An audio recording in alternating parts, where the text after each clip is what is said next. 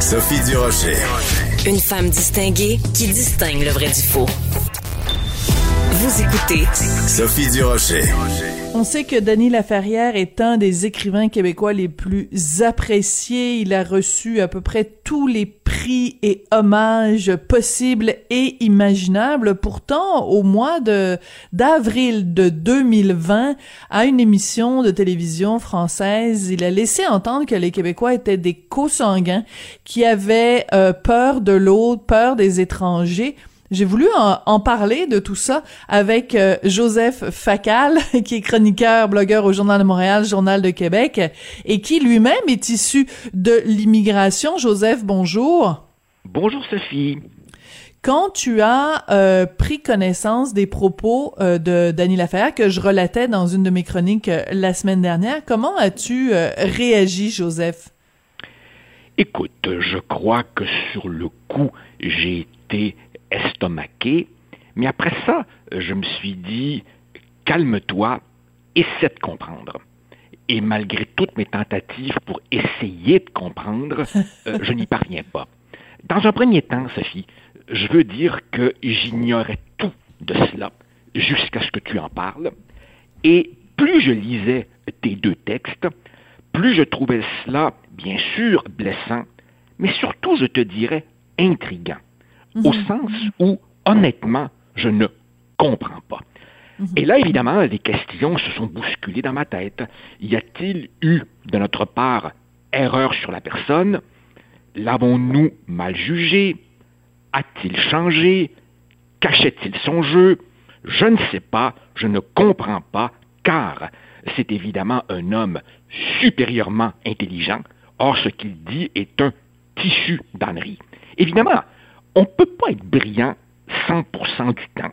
Et il peut arriver que même quelqu'un de brillant échappe à une connerie. Et donc, je me perds en conjecture. Se pourrait-il euh, que le Québec ait été d'abord pour lui un refuge, puis une rampe de lancement, et maintenant qu'il est parti en orbite et qu'il a atteint la planète Paris, ben, tout d'un coup, le petit Québec, euh, il, est, il est bien loin. C'est possible, je ne sais pas, comme c'est un homme, évidemment, que j'ai toujours beaucoup apprécié, je me retiens avant de, de, jeter la pierre. C'est peut-être un dernier relent de, judéo-christianisme chez moi. J'essaie de donner le bénéfice du doute, mais c'est mm. tellement, excuse-moi, con que je ne comprends pas. Écoute, franchement, là, dans toutes les sociétés, Sophie, dans toutes les sociétés, pas ben besoin d'aller au cimetière pour ça. Dans toutes les sociétés, les unions se font majoritairement entre gens de la même origine ethnique.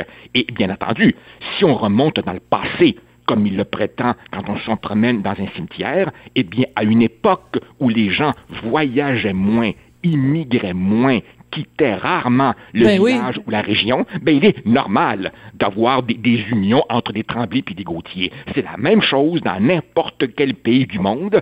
Si j'allais en Écosse ou en, Irlande, je verrais des, des O'Shaughnessy ou des MacArthur à mhm. profusion, comme il y a des gens en Haïti à profusion. Qu'est-ce que c'est que ces niaiseries-là? Oui, alors depuis que mon texte a été publié vendredi et j'en ai publié un autre euh, lundi, euh, il y a des gens qui m'interpellent en disant euh, ben c'est c'est cité hors contexte puis il faut faut comprendre l'intonation. Alors pour que tout le monde soit sur la même page et pour que les, les les auditeurs soient à même vraiment de prendre prennent pleinement connaissance et de juger justement du ton sur lequel ça a été dit. Je vous propose d'écouter. L'extrait est un peu long, Joseph, mais je pense que c'est important de l'écouter euh, au complet. Donc, je demandais à Jean-François Roy, notre réalisateur, de nous faire jouer cet extrait. Donc, c'était le 1er avril. Peut-être c'est ça, hein? Peut-être c'est parce que c'était le 1er avril. Peut-être c'était une joke. C'était un poisson d'avril. Ah, donc, euh, à l'émission La Grande Librairie diffusée en France, animée par François Busnel. Euh, ça, c'est très surprenant. Quand j'arrive dans une nouvelle ville, je vais d'abord au cimetière et ensuite dans une librairie. Qu'est-ce que vous allez faire au cimetière? Ben, pour savoir un peu comment une ville vibre, il faut aller au cimetière pour savoir si cette ville accepte les étrangers, euh, où ils placent leurs morts, qui sont à l'avant. Et, vous allez voir, quand les gens s'épousent entre eux, Quand par exemple au Québec, c'est des gagnants qui épousent, et la mère s'appelle Gagnon et le mari s'appelle Gagnon et les enfants épousent un autre. Enfin, quand il y a une sorte de ce qu'on appelle au Québec un tricotage serré de la famille, donc on, a l'impression que cette société n'a pas évolué vers l'autre. Et, souvent, ça se reflète sur aussi la librairie. Donc d'abord le sanctuaire et puis ensuite la librairie. Oui, ça se reflète sur la librairie. Les gens qui, qui, qui, se, font des enfants entre eux finissent par lire les mêmes livres. Et alors, euh, il y a tout un passage que vous consacrez au métis. Alors, il y a évidemment trois moments clés dans cette entrevue. Quand il dit, euh, pour savoir si une ville accepte les étrangers, donc manifestement, le Québec ne passe pas le test, donc on en déduit que le Québec n'accepte pas les étrangers. Il dit, euh, on a l'impression que c'est une société qui n'a évolué vers l'autre. Et il dit une société où les gens se font des enfants entre eux.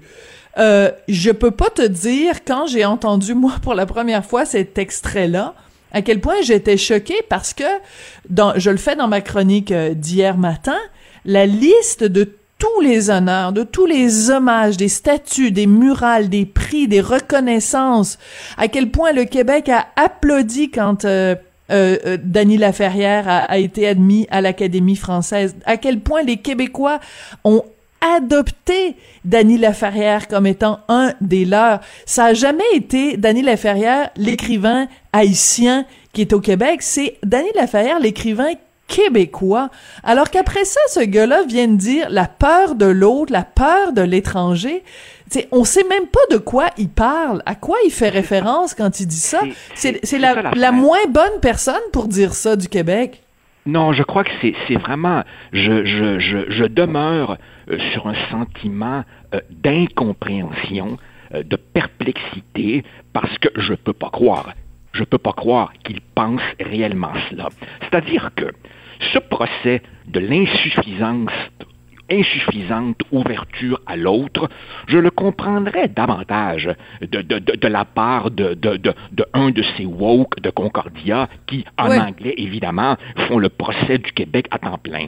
Mais, Daniel Laferrière, rappelle-toi, au moment de la première vague de la controverse autour du mhm. fameux mot en haine à Ottawa avait été l'un des premiers justement à dire mais vous n'avez rien compris, la négritude est quelque chose de fondamental, on peut en parler, soyons ouverts et donc venant de sa part cette espèce de procès du Québec pour fermeture euh, m'étonne. Et puis par ailleurs, écoute, continuons à écouter l'extrait. Il dit, finalement, c'est pas étonnant que les gens finissent par lire les mêmes livres. Pardon? Qu'au Québec, les gens lisent les mêmes livres.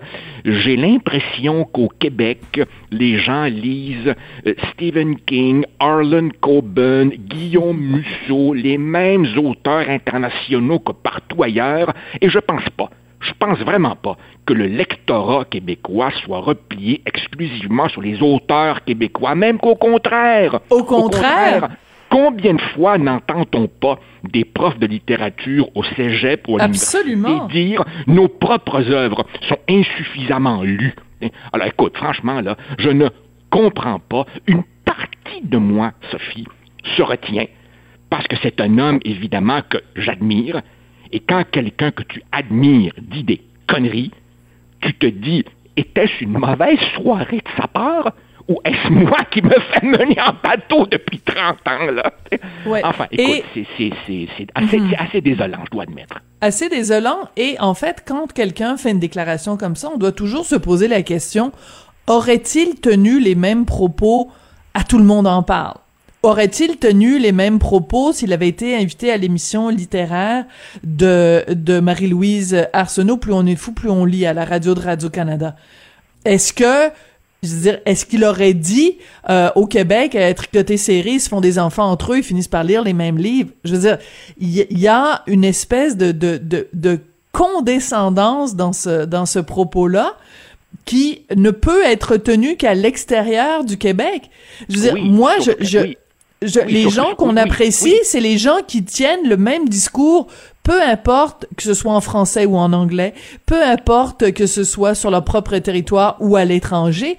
Quelqu'un qui a un double discours, c'est quelqu'un qui a deux visages.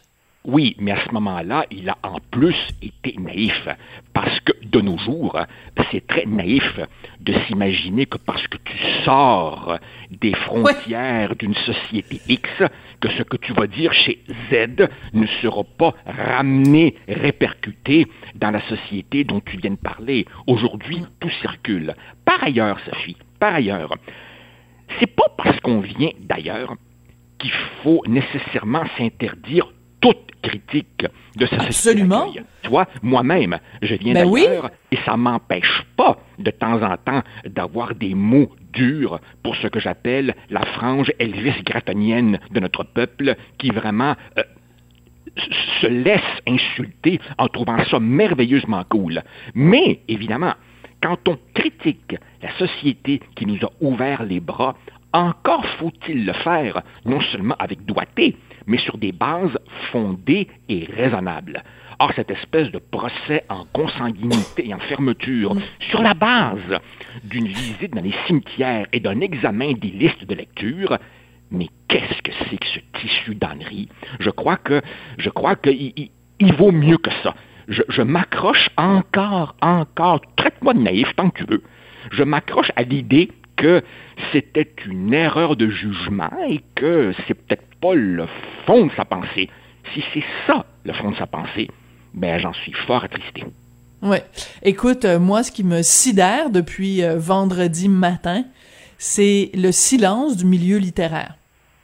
Ah oui, ben ça. On n'a pas, on on n'a pas entendu un seul auteur, on n'a pas entendu euh, euh, qui que ce soit, on n'a pas entendu Boréal, on n'a pas entendu, bon, on n'a pas entendu le principal euh, intéressé non plus, mais je trouve ça très... C'est la République des copains, c'est la République des copains, Sophie, tu, tu, tu le sais encore mieux que moi, c'est comme la, c'est comme la micro-industrie médiatique, c'est comme la colonie artistique, évidemment, il y a là des, des jeux de pouvoir, d'intérêt, de rivalité, chacun se surveille et bien entendu, égratigner un monument, ça peut être dangereux.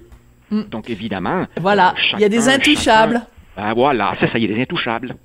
Et bon, alors euh, il y a euh, deux auteurs qui m'ont écrit dans le privé pour me, me féliciter puis me dire euh, que c'était courageux de ma part. Je me considère pas comme quelqu'un de courageux savoir dans ce dossier-là, mais que c'était courageux de ma part de l'avoir fait. Et j'avais envie de répondre à ces deux euh, auteurs. Ben merci beaucoup euh, de, de m'appuyer en privé. Maintenant, seriez-vous prêt à le faire en public? Bon, je suis pas allé jusque là parce que quand les gens t'écrivent pour te remercier, tu sais, je veux dire à un moment donné, il faut aussi avoir un, un, un minimum de, de, de reconnaissance, mais euh, je trouve ça quand même singulier que sur la place euh, publique, personne euh, se soit... Et puis, regarde aussi le, silence médiatique. Hein? Il y a aucun autre média qui a repris cette histoire-là. c'est, c'est, je trouve ça assez particulier. Je trouve que ça en dit long, comme tu le dis, sur la République des, des copains qui règne au Québec. Écoute, euh, je veux qu'on prenne quelques instants pour parler de ta chronique euh, sur les médias sociaux parce que bon, en fin de semaine quand même, notre premier ministre, alors qu'on est en pleine pandémie et qu'il a vraiment des chats euh, plus importants à fouetter, a pris la peine de, de, de, de, parler de la façon dont on s'adresse les uns aux, autres avec les médias sociaux. Il a parlé des pissous qui se cachent derrière leur écran. Et toi, tu proposes une solution, c'est ben, couper le cordon eh ombilical qui vous lie à, ces médias sociaux. Tu penses que vraiment ce serait aussi simple que ça? Oui, Sophie, et je vais te dire brièvement mon raisonnement. Premièrement, on n'a pas besoin de m'expliquer que les réseaux sociaux n'ont pas tenu leurs promesses et qu'ils sont devenus des égouts à ciel ouvert. C'est pas la peine de rédiger 12 000 chroniques là-dessus, on le sait. Maintenant, c'est, à mon humble avis, un problème sans solution collective satisfaisante. Je répète, sans solution collective satisfaisante. Qu'est-ce qu'on va faire? Mettre des autorités étatiques pour euh, patrouiller les réseaux sociaux?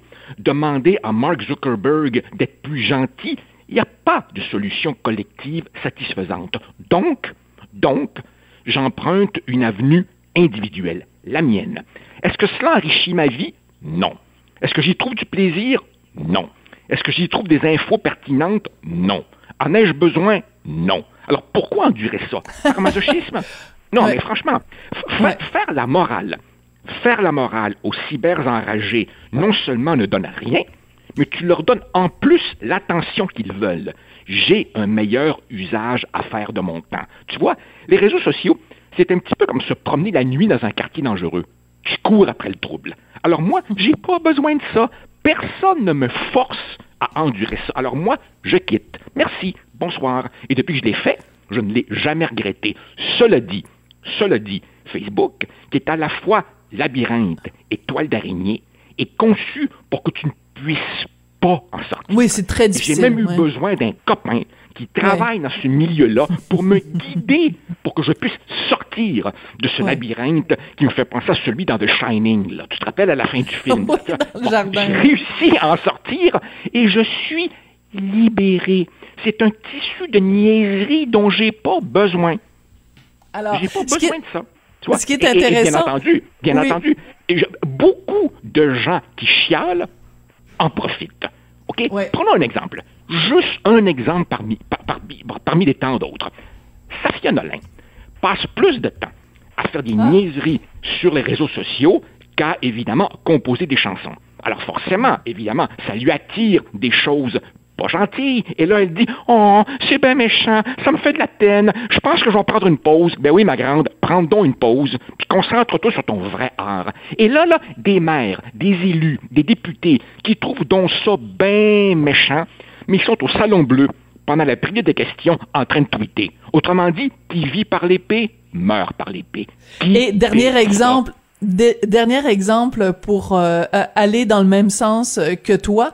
Euh, on se rappelle que Danny Durcotte donc a quitté Tout le monde en parle en disant ben c'est trop c'est rendu trop difficile les médias sociaux, il y a trop de haine.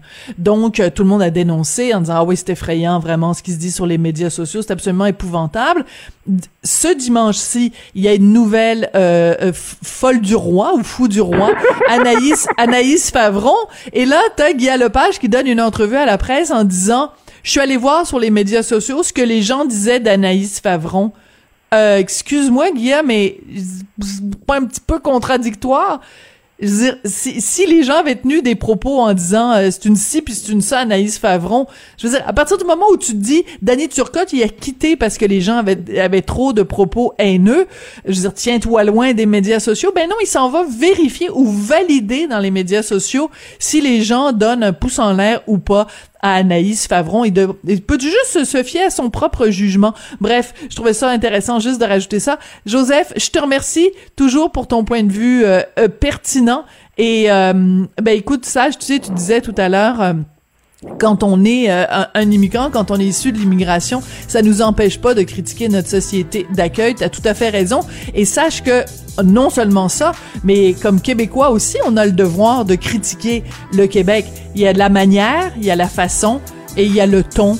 Et il, y a, et il y a tout ça. Et c'est ce qu'on reproche évidemment à Dany Laferrière. Merci beaucoup, Joseph. Puis on se retrouve on se retrouve jeudi, si je ne m'abuse. Merci, au revoir.